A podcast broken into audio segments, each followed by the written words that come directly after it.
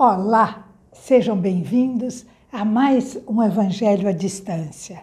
Estamos distantes no sentido material, mas espiritualmente próximos para mais um tema do Evangelho que, segundo o Espiritismo, nos mostra a importância do conhecimento para agirmos cada vez melhor nas nossas existências.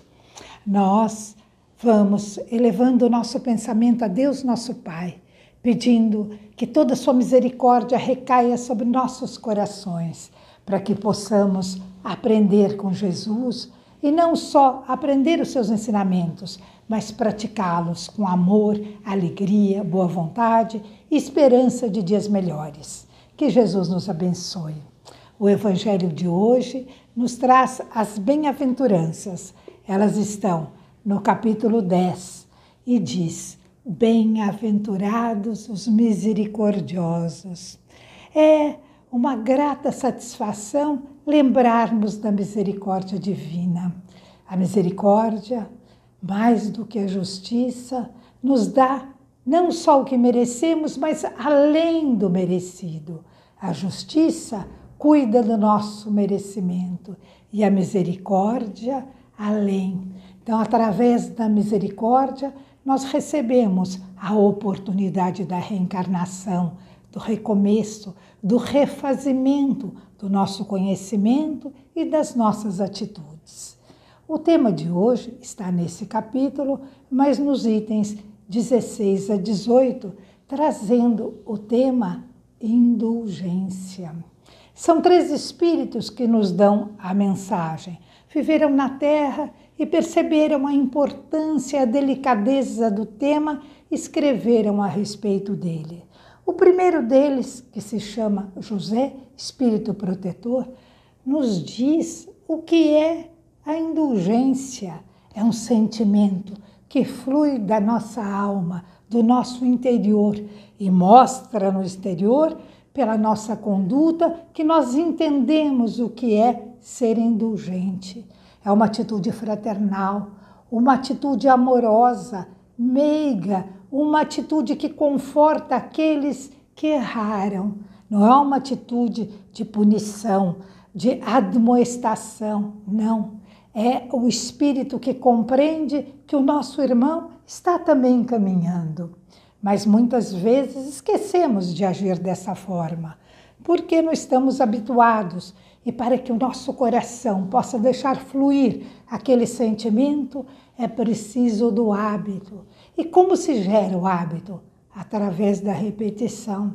Às vezes achamos que já angariamos aquela condição, que já somos pessoas delicadas, polidas, indulgentes, mas nos surpreendemos em situações nas quais desenvolvemos atitudes ainda não tão amenas, mostrando então que todos nós precisamos do olhar indulgente, da atitude indulgente.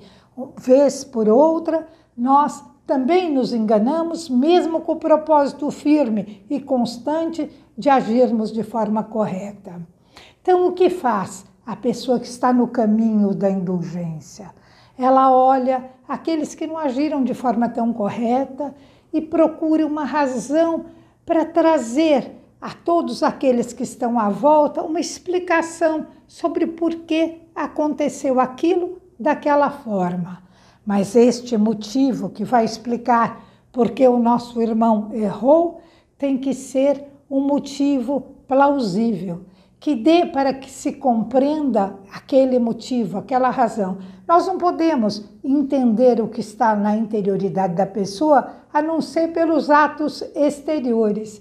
E aí está, nós, se formos indulgentes, pela nossa conduta exterior, mostramos que já conseguimos conquistar essa afetividade, essa fraternidade, esta maneira delicada de agir. Mas então podemos contestar Estamos falando de indulgência, recomendando que sejamos sempre indulgentes. Mas isso significa que vamos concordar com tudo que nos acontece, com todas as atitudes, com essa limitação do nosso espaço realizada por pessoas que não sabem ainda respeitar cada situação. Não, não é isso. Ser indulgente não significa ser conivente. Quando nós temos o dever de educar, nós temos que pôr este objetivo em primeiro lugar. Não se trata de indulgência, se trata de determinação. Mas há uma razão. Estamos aí na atitude, na responsabilidade de educadores. Quando temos filhos que ainda dependem da nossa orientação, a mesma coisa. Não temos que ser indulgentes e sim responsáveis por aquilo que eles vão guardar para o resto de suas vidas. Quando estamos também delimitando um trabalho, orientando os nossos companheiros no trabalho, temos que ser determinados para que exista a possibilidade de um trabalho unido que atinja aquele objetivo que nós pretendemos alcançar.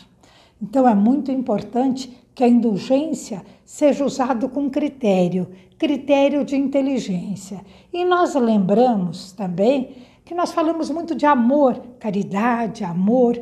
Afinal, caridade é a tradução da palavra grega amor.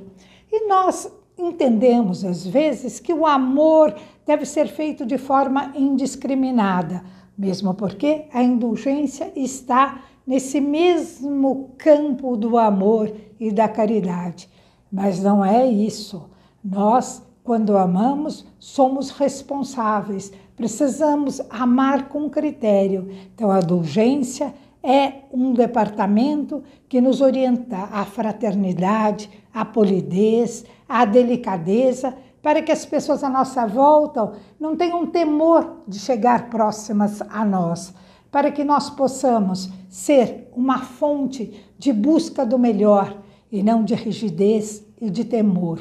Foi isso que Jesus nos ensinou em todos os momentos da sua vida, especialmente quando subiu ao monte para nos deixar as bem-aventuranças, mostrando que elas são caminhos que nós vamos percorrendo pouco a pouco para chegarmos a incorporar na nossa atitude aquilo que está no nosso coração. Que o nosso coração possa abrigar todos aqueles que nos procurarem, aqueles que nos ouvirem, aqueles que estiverem junto a nós nesse momento por isso, deixamos um abraço carinhoso a todos e que possamos nos encontrar em outras oportunidades. Assim seja.